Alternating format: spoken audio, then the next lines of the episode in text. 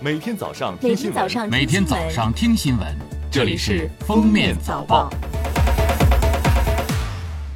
各位听友，早上好！今天是二零二三年八月九日，星期三，欢迎大家收听今天的封面早报。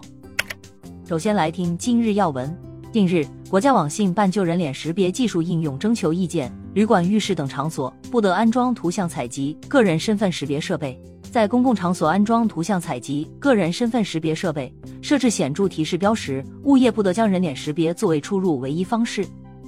八日，国家防总、应急管理部等部门再次进行了视频会商调度，与中国气象局、水利部、自然资源部等多部门共同会商研判。从会商情况来看，当前汛情、险情、灾情形势总体趋向平稳，但仍需要关注海河流域洪水目前正在演进，部分地区洪涝损失比较严重。相关部门要求要持续下大力气，抓好退水期堤防和蓄滞洪区的巡查防守，以及受灾转移安置群众的工作。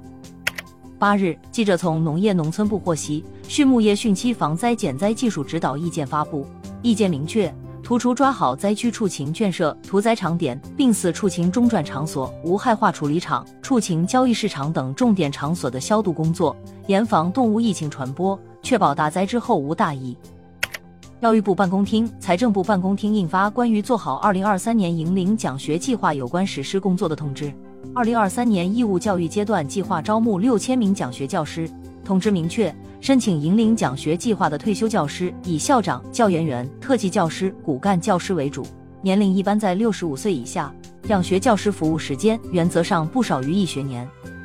据海关总署网站消息，今年前七个月，我国进出口总值二十三点五五万亿元人民币，同比增长百分之零点四。其中，出口十三点四七万亿元，增长百分之一点五；进口十点零八万亿元，下降百分之一点一；贸易顺差三点三九万亿元，扩大百分之十点三。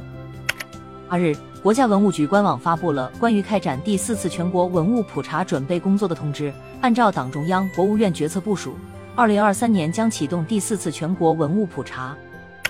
下面是热点事件：中消协八月八日发布消费提示，眼下正值暑期，提醒广大家长及未成年消费者谨慎选择医美消费，提高风险防范意识。隆鼻墨骨等改变人体骨形结构的手术，需在成年后才可以进行。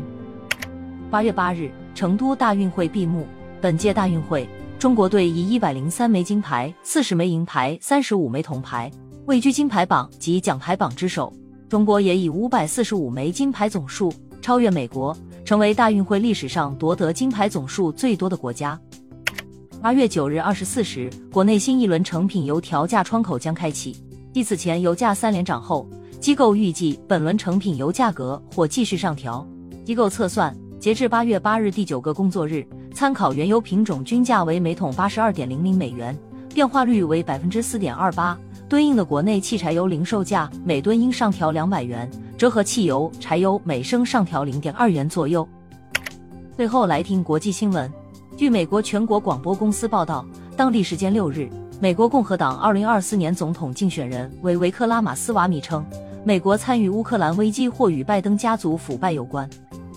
孟加拉国作为全世界人口密度最高的国家之一，在传染病面前极为脆弱。今年以来，登革热疫情在孟加拉国大规模爆发，超六万人感染，其中超三百人死亡，这一数据创本世纪新高。感谢收听今天的封面早报，我们明天再见。本节目由喜马拉雅和负面新闻联合播出。